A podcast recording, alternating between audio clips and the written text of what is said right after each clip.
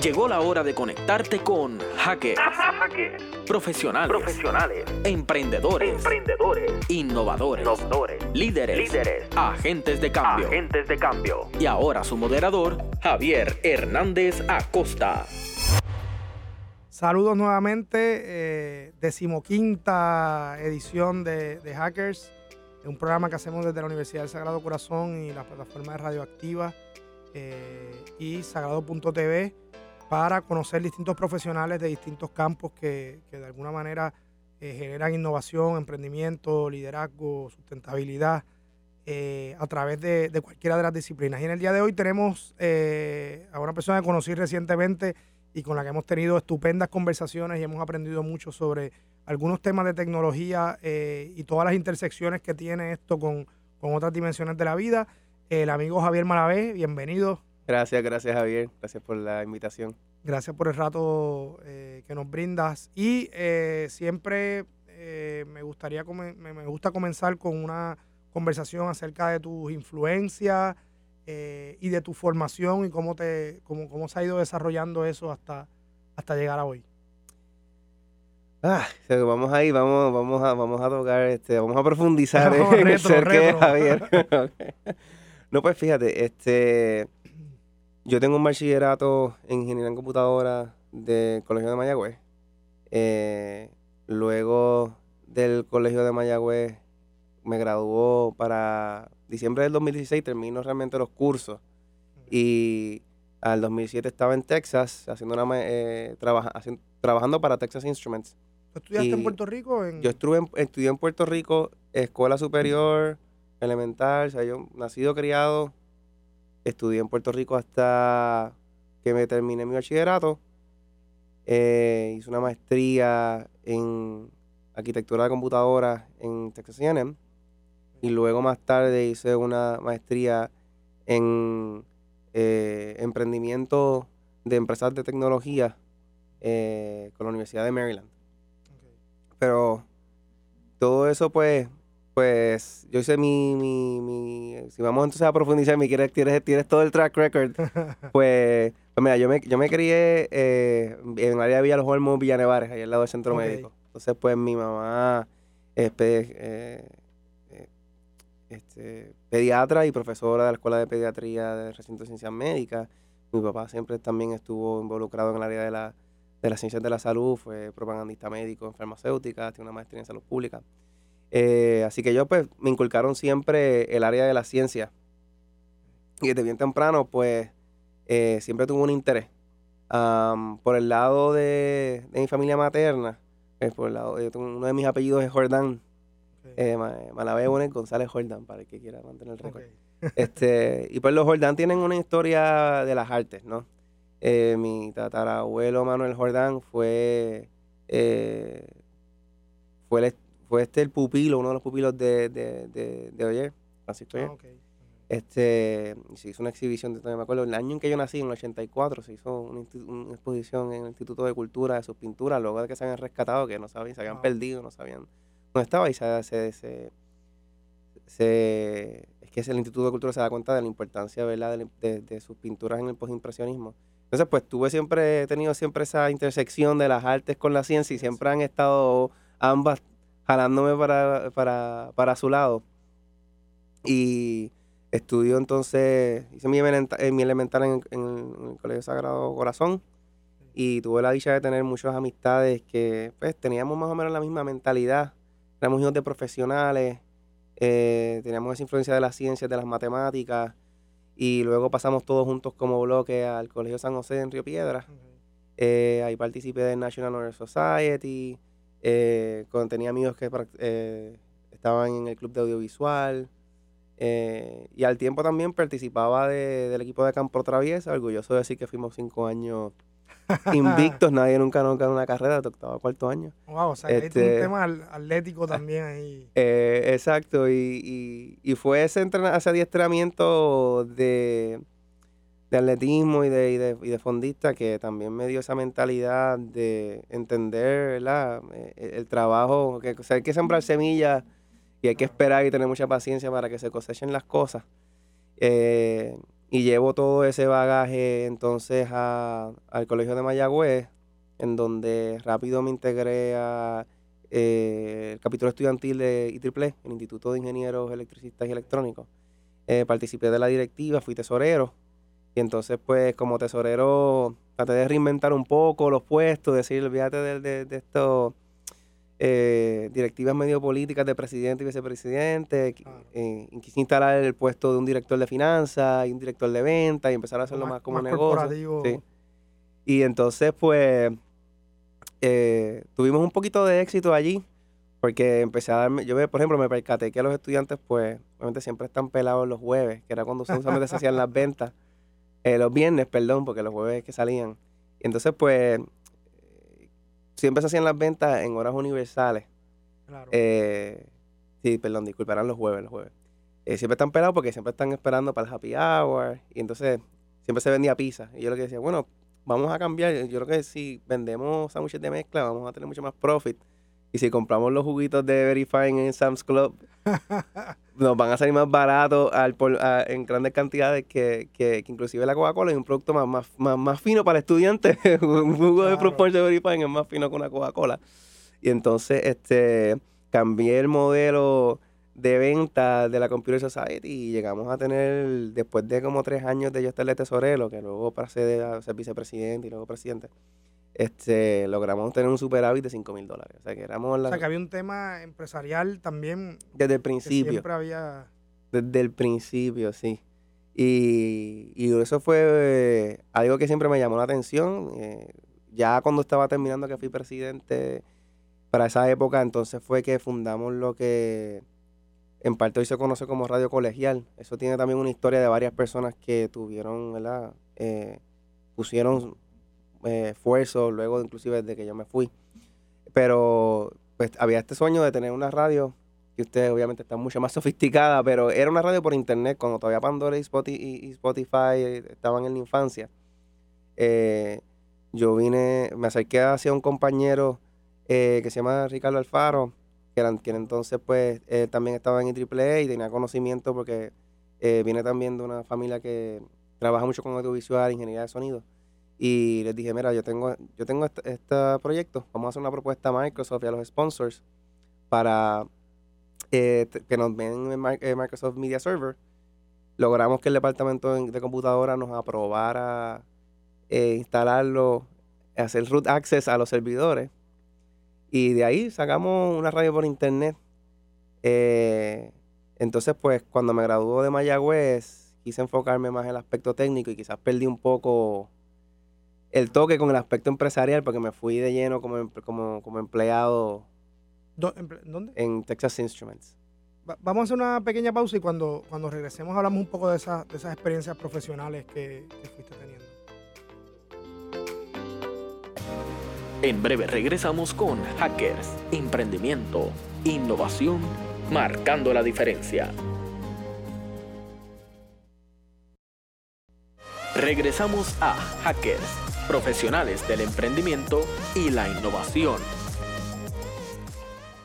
Bueno, Javier, eh, es interesante que has mencionado que en ese trasfondo hay, una, combinación de elementos y un tema interdisciplinario que para nosotros es bien importante y es la influencia de las artes, la influencia de la ciencia, eh, el tema atlético, ¿verdad? Y la importancia del deporte, eh, pero también el, el- vincularse a otras actividades dentro de la universidad que contribuyen a uno también desarrollar esos intereses, ir, ir también eh, probando eh, cosas con proyectos, con destreza, como lo que mencionas de la radio. Y entonces profesionalmente entras, luego de terminar tu maestría, a Texas Instrument. ¿Cuál era tu rol allí? ¿Cómo, cómo contribuyó eso a tu, a tu desarrollo? Pues mira, eh, hubo unos años en donde yo estaba haciendo la maestría, al mismo tiempo trabajaba con el equipo de diseño. Pero entonces cuando termino mi maestría, que realmente como que concretiza ¿verdad? un poco mi carrera y la defino un poco más formalmente, estaba trabajando como ingeniero de aplicaciones en la unidad de- telecomunicaciones. Entonces, esta unidad es la que diseña los procesadores que van a, en los base stations. Los base stations es lo que el controlador que hay en la antena. Cuando, cuando hay la, cuando tú ves una antena celular, que sí, obviamente luego de María, yo creo que muchos en Puerto Rico empezaron a, fijarse en dónde es que estaban y, a, mirarla. Pues ahí hay unos controladores que básicamente convierten tu señal inalámbrica al lenguaje del resto de la, de, la, red de Internet, ¿no? lo que conocemos como la conexión Ethernet.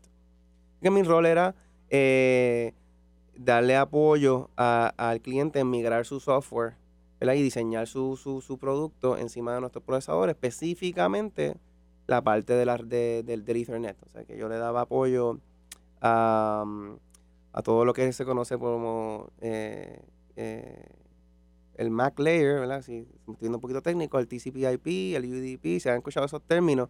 Yo trabajaba con eso y trabajaba también con el aspecto de seguridad de, de esos layers eh, de, de, la conexión de Ethernet.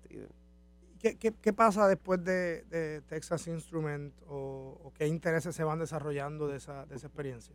La pregunta que me hace todo el mundo es como que, ¿por qué tú regresaste a Puerto Rico? Exacto. ¿Cómo de ahí tú brincas y renuncias como si fuera de la noche de la mañana? Me levanté y decidí, voy a renunciar y me fui. Exacto. ¿Cómo, ¿Cómo, ocurre eso? ¿Por qué? Pues fíjate, lo que pasa es que pues, ah, pues son, son, dos elementos. Hay un elemento en términos tecnológicos, pues por estar expuesto a esta área de, de, seguridad de redes y pues obviamente el aspecto criptográfico, me introduzco al tema de blockchain. Eh, me enamora y al mismo tiempo veo para finales del 2016 que puede haber una oportunidad en Puerto Rico, pues por unos elementos específicos que tiene, muy particulares de ser y no ser, ¿verdad? Eh, Estado Libre Asociado tiene una aspectos interesantes con su relación con Estados Unidos, que quizás lo hagan un, territorio fértil para el desarrollo de esta tecnología. Eh, el acto 20 también, el acto 22, que también crean unos incentivos que pudieran ser atractivos en conjunto con otros eh, de RD em, y de inversiones.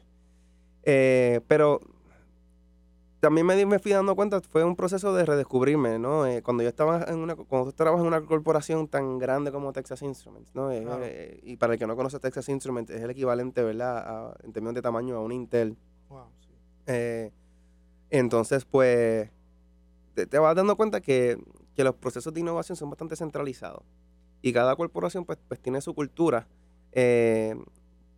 pero comencé a leer un poco más de emprendimiento, comencé a leer un poco más de, a través del tema de blockchain, de la economía de la escuela, ah, de la escuela de economía austriaca, del, de la importancia de la descentralización en el proceso de innovación y de crear más autonomía a nivel del individuo, el que está, ¿verdad? que se dice en la frontera del conocimiento. Pues como yo trabajaba mucho con los clientes, eh, te dabas cuenta de que existía ese feedback loop en donde había mucho conocimiento que se perdía en esa frontera entre el cliente y el ingeniero y que no lograba realmente incidir a nivel jerárquico de, en, el, punto de decisión para entonces poder ser más ágil en el proceso de innovación. Que, el tema de descentralización eh, y, de menos canales facilita el que esa innovación eh, se genere y se materialice de alguna manera. Correcto. Entonces, pues, pues en ese proceso de yo entender y de eh, ir haciendo un poquito de pitching interno para tener unos procesos como por ejemplo tener nosotros nuestros propios hackathons dentro de la compañía, de tener nosotros mismos un proceso continuo de, demo days y de pitching de, ideas y, proyectos individuales, aparte de verdad de lo de la carga este formal que uno tiene como empleado, que es parte ya del, del vamos a decir, del currículo eh, corporativo. Eh, pues me fui dando cuenta que, que, que, mi pasión realmente estaba en el emprendimiento y, y, ahí fue que entonces pasó a ser la maestría que mencioné con la Universidad de Maryland, hice de forma remota. y fue un, momento de sincerarme y darme cuenta de que mi pasión estaba ahí, que, que, yo realmente iba a ser feliz yéndome por el emprendimiento y, y buscando ecosistema, pues, y buscando también raíces y familia, pues me mudé a Puerto Rico. Este tema de, de blockchain, eh, es un mundo, ¿verdad? Es, un universo que, trasciende un montón de, industrias, de actividades, etcétera. Eh, ¿Cuál es la manera más simple de, explicar este, este fenómeno? Wow. Este, bueno, blockchain es una revolución tecnológica tanto como lo es una, una revolución filosófica. Okay. Este, yo creo que blockchain lo que lo que quiere lograr la tecnología de blockchain y los que la están impulsando, lo que, lo que quieren lograr son tres cosas. este, democratización y participación de, eh, de los individuos en el proceso económico, ¿no? Eh, empoderamiento, porque a la medida de que tú puedes lograr, ¿verdad? Eh, proveerle herramientas de, de, banca a aquellos que nunca la han tenido, eh, proveerle herramientas de comunicación a aquellos que están lejos de infraestructuras más establecidas y maduras, en donde ¿verdad? No, no, no, no tienen acceso a ese al TI como lo conocemos nosotros, por poner un ejemplo, por proveer, proveerle estabilidad a nivel de, de, de tener títulos. Eh, por, ejemplo, en África las personas a veces se matan porque no, los títulos de las tierras no están bien definidas, porque no simplemente no hay récord de, de, eso. Pues entonces, pues tú empoderas a las comunidades a poder lograr entonces tener, yo creo que ese, ese, ese tercer elemento que es la transparencia y la fluidez eh, de, eh, de la información y de, los recursos. Eso que tú acabas de decir es bien importante por, dos cosas. O sea, primero, eh, entender que el tema de tecnología no es únicamente, tiene relevancia en lo digital, sino que esto trasciende a un montón de, dinámicas de la vida misma. Y esa comparación que haces con el tema filosófico, al final eh, eh, es, una revolución como, como la que buscamos en cualquier otro contexto. O sea, tú acabas de decir eh, empoderamiento, transparencia, ¿cuál fue el primer? Y democratización. Democratización, o sea, imagínate eh, eh, eso, esos tres, ¿qué, más importante que esas tres cosas para hackear esos, esos componentes de, los sistemas económicos, políticos y sociales que tenemos y que no funcionan? vamos a ir a una pausa, pero cuando regresemos quiero que hablemos un poquito de, de tratar de visualizar la amplitud de esto y, la infinidad de aplicaciones que podría tener en el mundo financiero, de producción, creativo, etcétera, etcétera. Volvemos en breve. En breve regresamos con Hackers, Emprendimiento, Innovación, marcando la diferencia. Regresamos a Hackers, profesionales del emprendimiento y la innovación. Bueno, bueno Javier, eh, regresando a la, conversación, eh, me parece bien interesante la manera en que, en que, en que pone sobre la mesa el, tema de blockchain. Yo quiero hacer una pequeña pausa porque, porque cuando a ese tema de blockchain, no al programa, porque cuando, cuando nos conocimos tú eh, habías sido en el contexto post María y, y, tú te acercaste a la universidad para colaborar a través de un proyecto que tú tenías y que podía facilitar uno de los retos más grandes que enfrentamos a partir del huracán con el tema de la comunicación. ¿Puedes explicarnos un poco ese, ese maravilloso proyecto que, gestaste? Eh, sí, y, que todavía en parte sigue corriendo. Este, hay que buscarle, no hay que buscarle, estamos en proceso de, eh, continuar. Pero bueno, déjame explicar el, el, trasfondo. Sí, es que cuando, pues como bien hablamos, pues tengo un trasfondo en la área de telecomunicaciones y pues fue evidente, obvio, porque no había señal luego del paso de María, de que pues se habían caído las telecomunicaciones, era algo que yo me esperaba, quizás no a un nivel... Eh, magnitud. De, exacto, de esa, a nivel de esa magnitud, pero eh, no, no me sentía cómodo quedándome en mi casa, cruzado de brazos. Eh, la familia estaba bien, nuestras propiedades, pues, nuestras propiedades, mi casa estaba bien. Quiero decirle de mi, de mi suegro y lo de mi papá y de mi, mi, cuñado también. Pues todo el mundo estaba bastante bien. Y pues me di a la tarea de salir a la calle y, buscar algún tipo de tecnología eh, liviana y fácil y rápida de implementar. Eh, y en eso pues eh, encontré esta compañía que se llama GoTana en Nueva York. Ellos tienen un producto que se llama GoTana Mesh. Se dice Mesh refiriéndose a la tecnología de redes Maya. Y estas redes como funcionan es que cada elemento de la red, cada nodo, cada dispositivo se puede comunicar punto a punto y entre ellas se pasan los mensajes y pueden también eh, crear este una, ruta distribuida, ¿no? Una, forma de una red distribuida de comunicación independiente de, de los proveedores, clásicos, ¿no? Entonces, como estas antenas también eran pequeñas, físicos, o sea, estamos hablando de como unas 6 pulgadas eh, eh, de tamaño, de altura y de, de- no pesan, pesan un- unas cuantas onzas. Claro. Eh, al mismo tiempo, no consumen mucha potencia, así que eran fáciles energizarlas con unos panelicitos de solares pequeños de como 22 vatios y pues, que se pueden, básicamente con un pie cuadrado, tú puedes en cualquier techo Ubicarlo. amarrarlo, dejarlos conectados con una batería que, que la sirva de, de un backup de potencia. En el caso de que pues vengan las nubes, nada, está lloviendo y el panel no puede energizar, no puede tirar tanta energía, pues la batería entonces actúa. Y es el mismo concepto que todo el mundo conoce de cómo energizar tu casa, de los paneles solares y baterías, pero micro para simplemente mantener estas antenas que sirvan de puente eh, para, mandar, para mandar mensajes de texto. Será el servicio principal. O sea, de que este- este- de- de esto, esta- esto este permitiría una comunicación a través de mensajes de texto, aun cuando el, el- el sistema Esté caído. caído. Eh, el caveat era que, eh, y nosotros pues, no, no sabíamos, el caveat es que, pues, es- tú tienes cada persona, para poder utilizarla, tú tienes que tener ese device. Ujú. Eh, pero como esto fue un proceso voluntario, esto fue un proceso bien grassroots, de simplemente unos cuantos amigos, vamos a hacer algo. Sabíamos que pues eh, lo que íbamos a poder lograr es quizás ayudar a aquellas personas que estuviesen haciendo misión, mission critical eh, eh, services. Y proveerle suficientes antenas y, y- poner una, como estas antenas tienen una distancia de hasta dos millas. De hecho, logramos comunicarnos desde el Burger King en Calle hasta la plaza de Barranquita, cuando montamos la red de Barranquita. O sea, que esto iba a facilitar también esos procesos de ayuda porque iba a mantener una comunicación donde no la había. Exacto.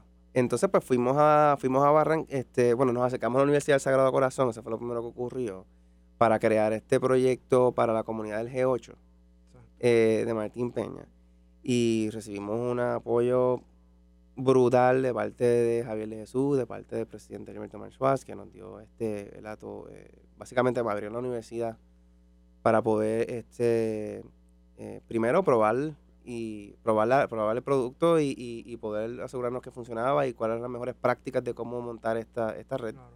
y al mismo tiempo pues eh, colaborar con el proyecto de nuestro barrio de Javier de Jesús para que todo, que eso es lo que me refiero que todavía está en continuidad, Claro. para entonces dise- enseñar con estas antenas un protocolo de comunicación más robusto, porque pues como ya hemos hablado, la, la tecnología no es todo, eh, nos dimos cuenta rápido de que hay una situación, ¿verdad? una dinámica social. Las, la- las comunidades tienen que confiar en ti, tú estás pidiendo que te presten el techo, o tú pones una antena, Claro. este eh, no necesariamente quieren que tú estés poniendo la localización de esa antena eh, en un website público que, que- que existe, que existe. Eh, pero también pues tú necesitas saber qué vas a hacer, o sea, a quién vas a ayudar y cómo se va a utilizar la tecnología, cómo se van a comunicar las comunidades para sacarle provecho. Eh, al tiempo pues también fuimos a Barranquita, hicimos lo mismo con la parroquia San Antonio de Padua.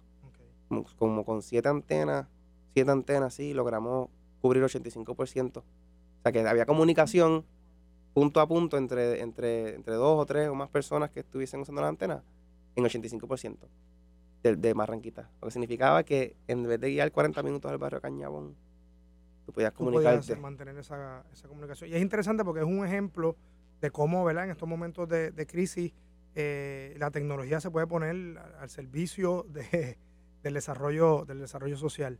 Eh, pero quería que volviéramos al tema de blockchain, porque sabemos que quizás la, la aplicación inmediata principal ha estado en el tema, ¿verdad? De, de las criptomonedas, del tema financiero eh, y, y- y se cumple ese tema también de empoderamiento, de descentralización, eh, de transparencia. ¿qué, otros ejemplos podrían tener eh, eh, este fenómeno que podrían ser de impacto social, económico y, y cultural? Que te vengan a la mente. Pues fíjate, continuando el mismo tema de las comunicaciones, y estando aquí en Sagrado, que sé que el aspecto creativo es uno eh, eh, de, de- de gran importancia para la universidad, ¿no? Que se, se promueve y se desarrolla. Pues eh, para allá del, para el 2014, cuando yo este estaba pensando en ideas de cómo ser blockchain, eh, pues había pensado en una idea en donde se pueden utilizar estas redes mesh. Ahora, mesh es simplemente un concepto, al igual que tú puedes mandar mensajes de texto descentralizados, puedes hacer Wi-Fi descentralizado. Ok.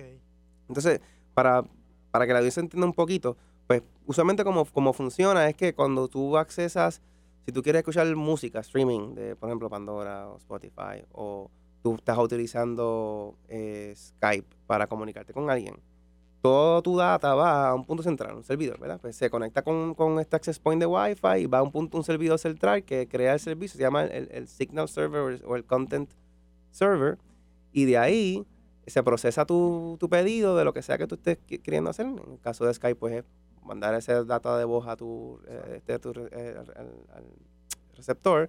O en el caso del, del streaming, pues, pues, que te devuelvan otra vez el video, ¿no? Que te, que te den el contenido, acceso al contenido. Pero ¿qué pasa? Cuando se caen las comunicaciones, como ocurrió frente em, luego de María, pues si todo el mundo está tratando de accesar a ese punto central y ese punto central falla, no, no, no tienes acceso. Todo va al mismo sitio. Todo va al mismo sitio. Pues entonces, las redes mesh lo que buscan es descentralizar para que eh, tú puedas tener comunicación punto a punto. Pues entonces, si también en estos nodos descentralizados, imagínate un viejo San Juan en donde tú tienes servidores o tú tienes acceso, la tienes repositorios de memoria en distintos, a través de los distintos restaurantes, ¿no? Eh, eh, los distintos negocios tienen todos una capacidad de memoria disponible. Pues entonces ahí tú puedes tener contenido. Puede ser contenido artístico, puede ser ah, contenido creativo.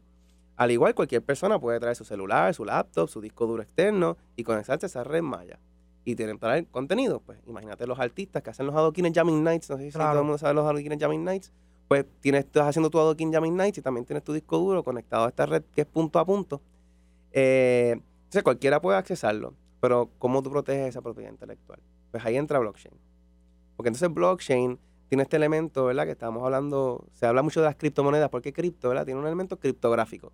El elemento criptográfico te ayuda a tú a autenticar y a identificar una persona o la licencia de un producto te deja saber que Javier Hernández, que está tocando, es quien es el que dice, el, autor. dueño de esa propiedad intelectual. Correcto. De una forma que es, vamos a decir, se dice imposible, pero bien, bien, bien difícil de hackear. Ok.